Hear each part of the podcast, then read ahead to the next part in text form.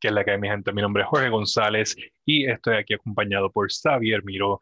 Esto es nuestro recap de la NCAA March Madness para la segunda ronda y el Sweet 16.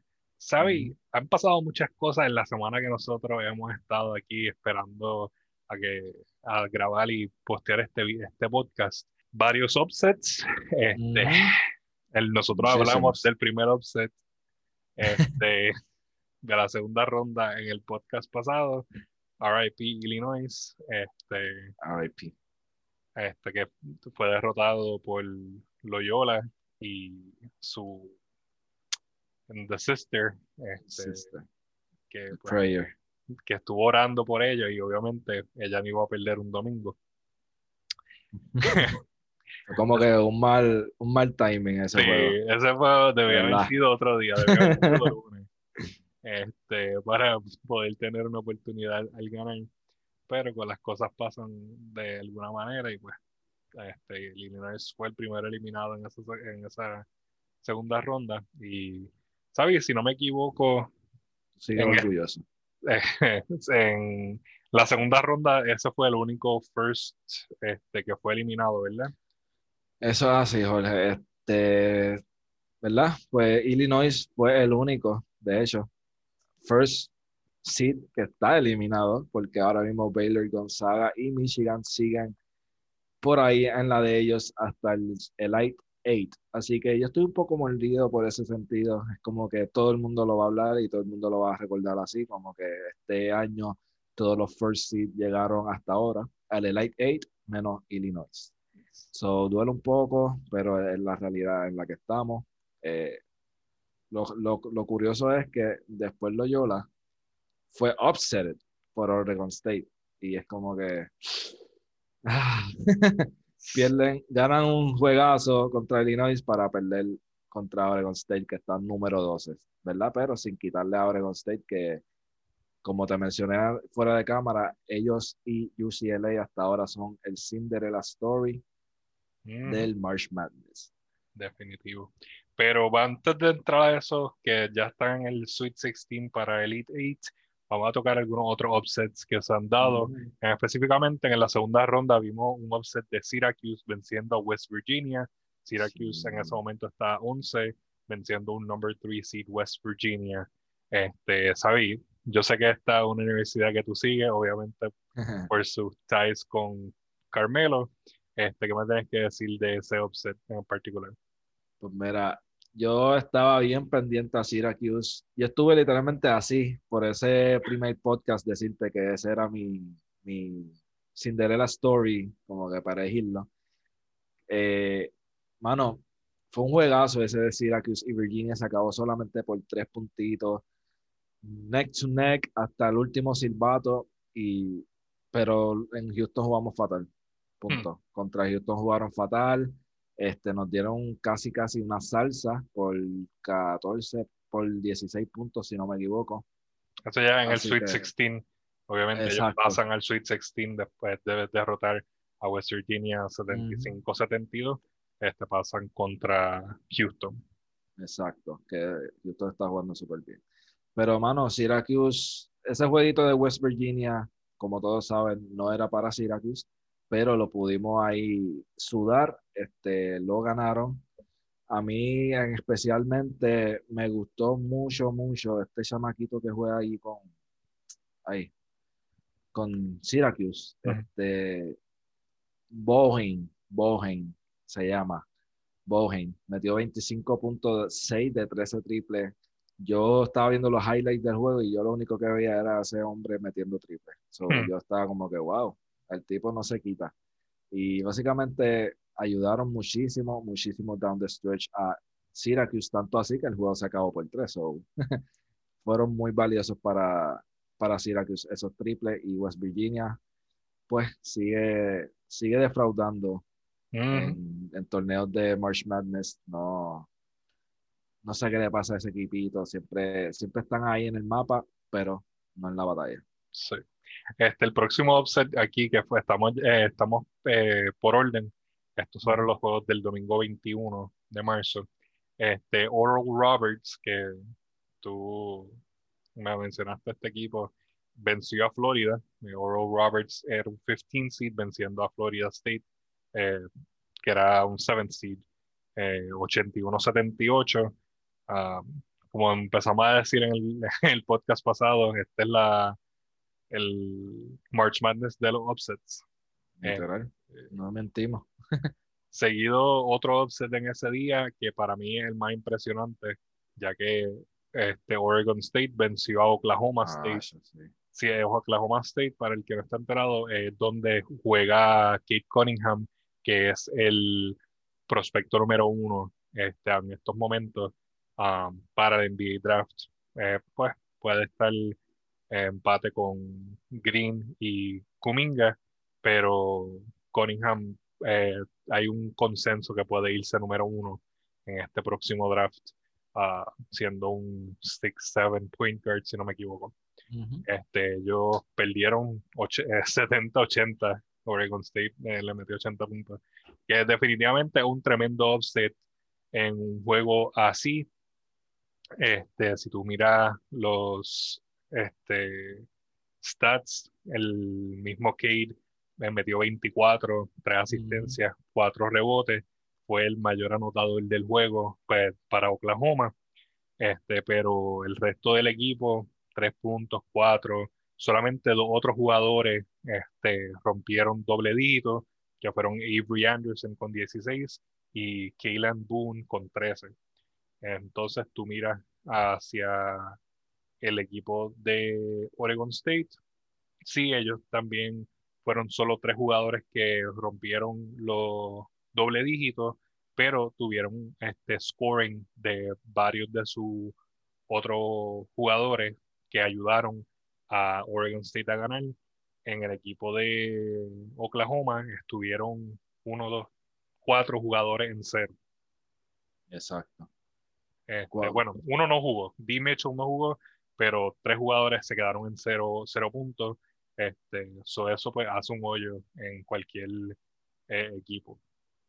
Sí, no, este, de verdad, es la que tú lo acabas de decir, eso es lo que yo iba a decir. Um, Cunningham estaba bastante solo en ese equipo, en ese equipito, y yo creo que eso es lo que lo ayudó a él tanto a subir su draft stock, porque tú veías a Oklahoma State y básicamente yo no sabía que ese equipo existía hasta que de momento empezó a sonar Kate Cunningham.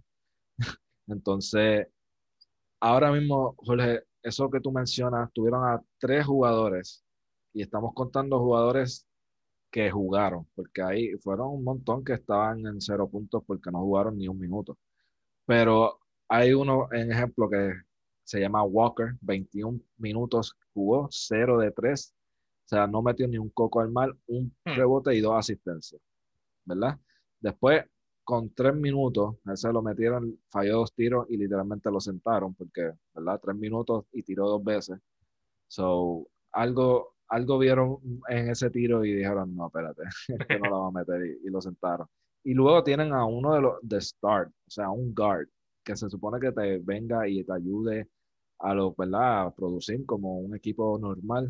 Viene 22 minutos, 0 de 3, 0 puntos. O sea, vamos, Oklahoma llegó ahí por lo que es, y ese es lo que es, tiene nombre, Cunningham. Oregon State jugó mucho, mucho mejor. Como mencioné ahorita, hasta ahora pues ellos son el Cinderella Story. So, no me, no me, no me sorprende que puedan tumbar a Houston. Quién sabe. Pero ahí es que donde de verdad Oregon State va a tener que decir, ok, queremos que estos son Cinderella Story, pues vamos a meter caña. Sí.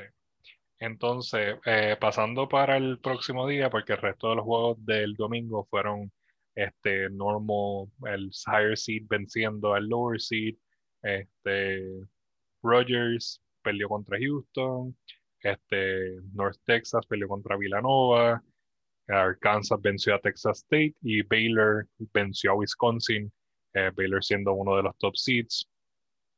Eh, pasamos al domingo, ah, disculpen, al lunes 22.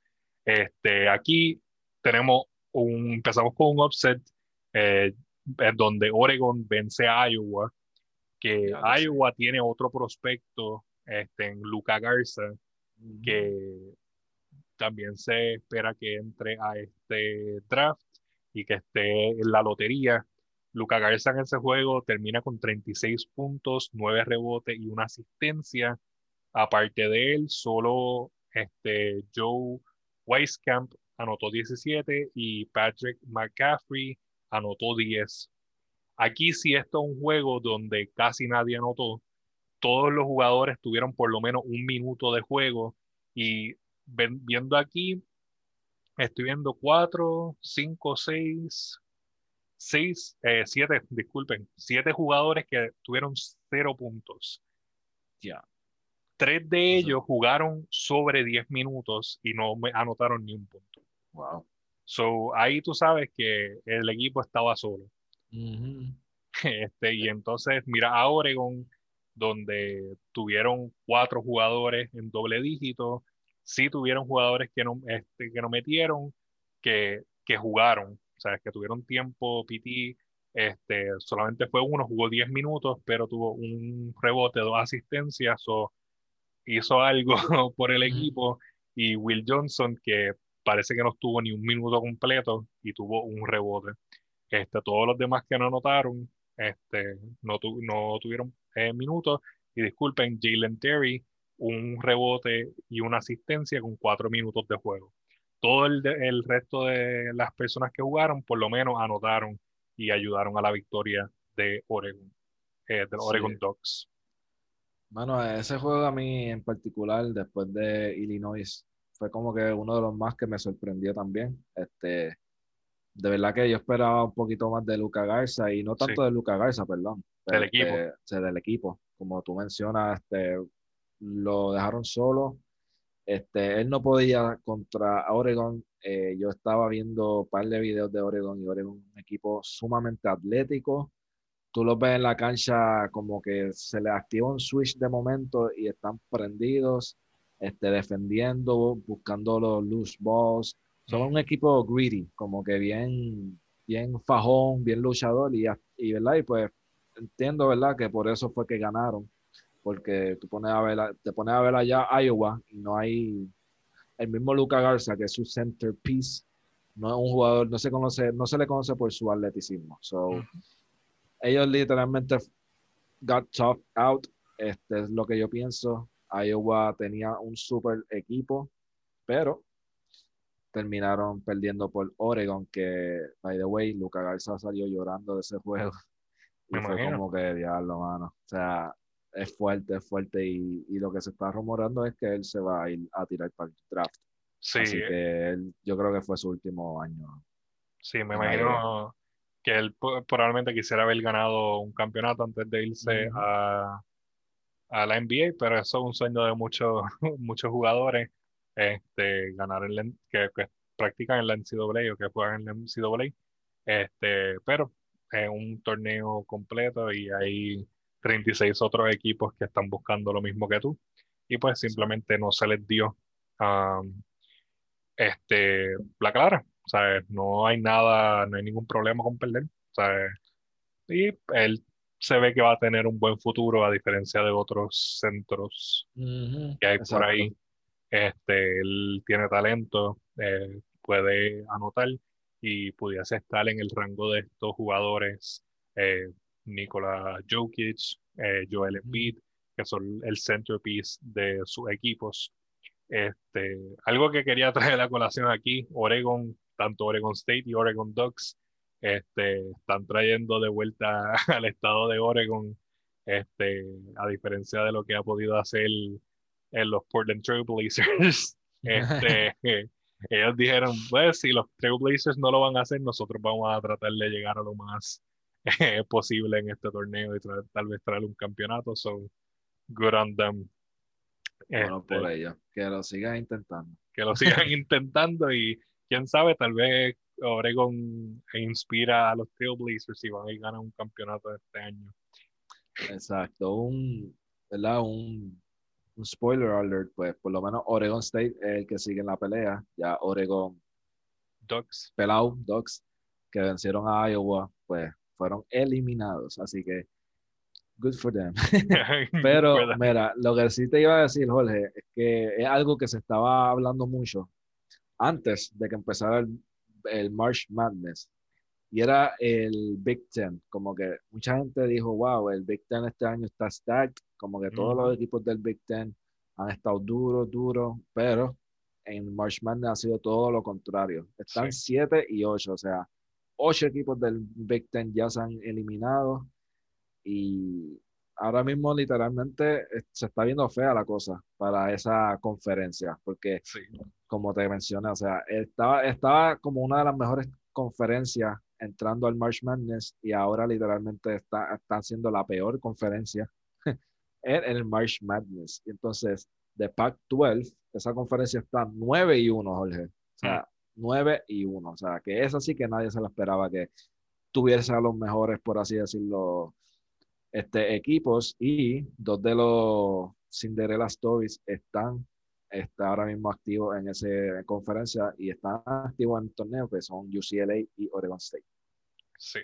Este, la cosa está tan mala para el Big Ten que el mismo Twitter oficial del NCAA se estaba mofando del Big Ten, posteando memes al respecto, que está triste porque el Twitter de NCAA es bien aburrido y después que te vengan a tirar con estos memes, este, mofándose de ti, mofándose de ti es como que, wow, la cosa está tan mala que esta gente nos está tirando piedras a nosotros. Este, so, Vamos a round out el, la segunda ronda aquí este, con el offset de el equipo USC venciendo a Kansas. Este, USC era un six seed, venció un third seed, cuenta con un offset ya que es un lower seed. Este, fue una, fue una pela, porque fue 85 a 51. El resto de los juegos terminaron como se hubiese pensado. Obviamente los higher seeds salieron por encima. Este, Gonzaga venció a Oklahoma 87 a 71, Creighton 72 a 58 de Ohio, Michigan 86 a 78 de LSU, Alabama 96 a 77 de Maryland, eh, Florida State 71 a 53 de Colorado y UCLA, que ya los mencionaste, que son el Cinderella Story, que tuvieron que hacer el play-in para poder llegar al torneo, pues vencieron a ECU, que era el equipo que ya había escogido este, como mi Cinderella Story 67 a 47. Este, ahora, pasando al Sweet 16, que comenzó este pasado sábado, marzo 27. Aquí, pues, Loyola eh, fue derrotado por Oregon State eh, como ya habíamos mencionado, 65 a 58, este, que realmente fue el único upset de ese día, ya que Baylor este, venció a Villanova, Houston venció a Syracuse. ¿Sabes si quieres mencionarnos cómo te sientes de eso? Este, pues mal. O sea, nos dieron, nos dieron catimba, básicamente, como había dicho, por 16 puntitos o 14, no me acuerdo. Eh, Exacto, 16 puntitos, Jorge. Este, tuvimos una buena aportación de la escuadra inicial, pero el banco estaba nowhere to be found. 10 puntos del bench este, versus por lo menos 12 puntos de, hmm. de, de, Houston. So, básicamente fue un juego de starters versus starters y los de Houston jugaron mucho, mucho mejor que los de Syracuse. Syracuse solamente tuvo a Boeing, el triplista que estaba matando el otro juego. En este juego se fue uno de nueve. son... Metió seis en un juego pasado y en este metió uno de nueve. Esos son Duncan Robinson numbers, uno de nueve. Yes. yes, ese es el triplero del juego, like legitly. Pero ese juego estaba nowhere to be found. Y aún así fue uno de los highest este, scorers que terminó con 12 puntos, y Girat con 12 puntos también. Fueron los únicos en doble dígito para Syracuse. pues estaban ya worn out o falta de piezas de scoring y Houston simplemente está, hasta ahora está jugando un buen baloncesto. Um, solamente flaquearon un poquito contra Rodgers, que era mi equipo para hacer Cinderella Story, que solamente perdió por tres esa, esa noche. Yo no sé, yo creo que te habías mencionado a Oral Roberts también como tu Cinderella Story de 15, que vino a perder. vino a perder este sábado contra Arkansas, pero fue bien pegado, 72 a 70. Este, pero Arkansas siendo un third seed, venciendo al 15 seed de Oral Roberts, no viene como una sorpresa para nadie. Exacto. Este, así que pasamos para el próximo día de competencia del Sweet 16, este, donde concluye esa, esa sección del torneo. Gonzaga venció a Creighton 83 a 65. Michigan venció a Florida State 76-58. Ahora, este, USC venció a Oregon este, 82-68, como ya se había mencionado. Oregon Ducks. Vamos a hablar de Alabama y UCLA, donde UCLA venció a Alabama 88 a 78. UCLA sigue impresionando.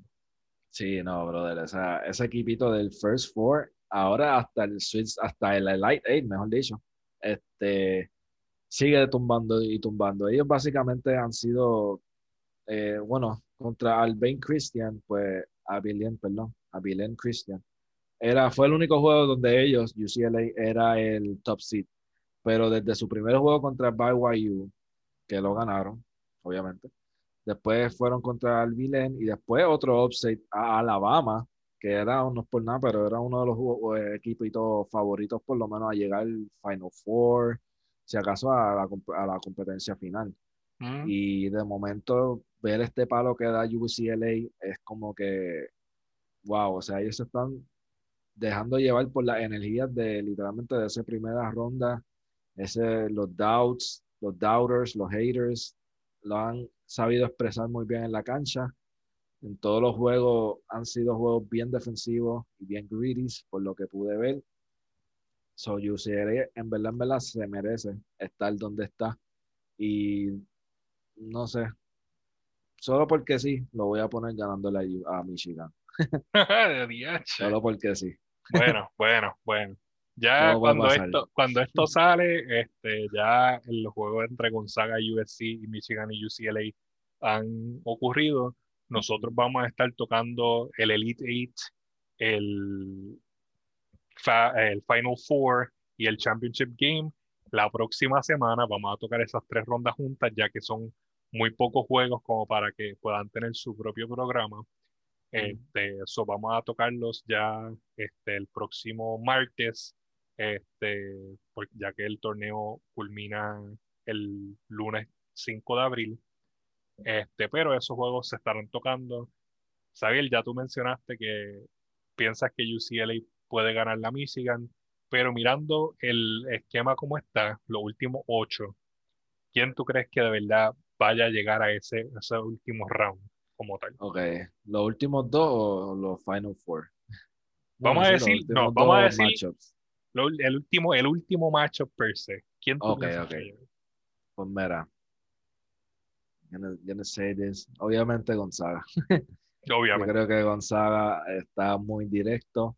Este, ese equipo está muy duro. Y pues lo veo llegando por lo menos a las finales ahora. De allí, pues que se encarguen al resto para hacer los offsets adecuados. So, so básicamente tú dices que eh, Gonzaga va a eliminar el ganador entre Michigan o UCLA, que ya dijiste que UCLA va a ganar la Michigan. Este, y entre Baylor, Arkansas y Houston, Oregon, ¿quién tú piensas que pueda llegar a ese championship game?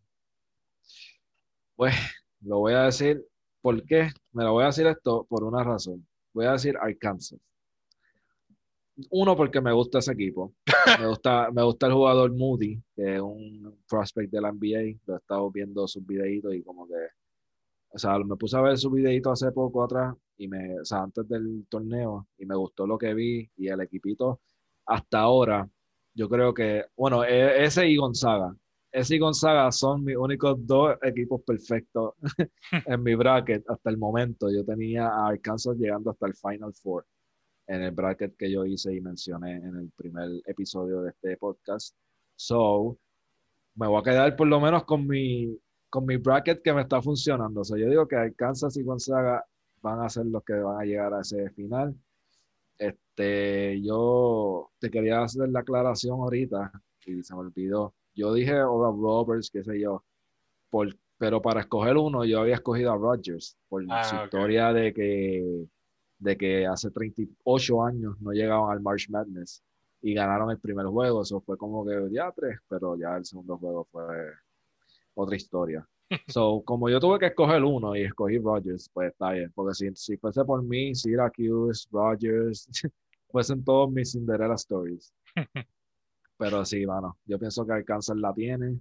Este, hasta ahora ellos han estado jugando súper bien y vamos a ver qué, qué le, cómo va ese jueguito contra Baylor. Interesante. Yo, en verdad, lo que voy a decir es que Gonzaga, obviamente, yo creo que va a ser el overall champion de estos de este March Madness y quisiera ver a Oregon State llegar ahí y enfrentarse a Gonzaga por ese campeonato. Cinderella contra el monstruo, este, David contra Goliath, tú sabes. Quiero ver ese, esa dinámica en la NCAA y sería muy entretenido eh, que se fuese a dar. Así que mi gente, esto ha sido todo por este programa. Recuerden que el Elite Eight, Final Four y el Championship Game lo estaremos cubriendo en el próximo episodio. Recuerden darle like al video, comenten, suscríbanse al canal y vayan y vean el último podcast que hicimos acerca del trade deadline de la NBA, que está muy bueno, cubrimos todos los trades y también Xavier tuvo un outburst ahí donde le tiró con todo a Phil Jackson, el legendario coach de los Chicago Bulls y Los Ángeles Lakers. Así que mi gente, nuevamente muchas gracias por acompañarnos en el día de hoy y los veremos en la próxima.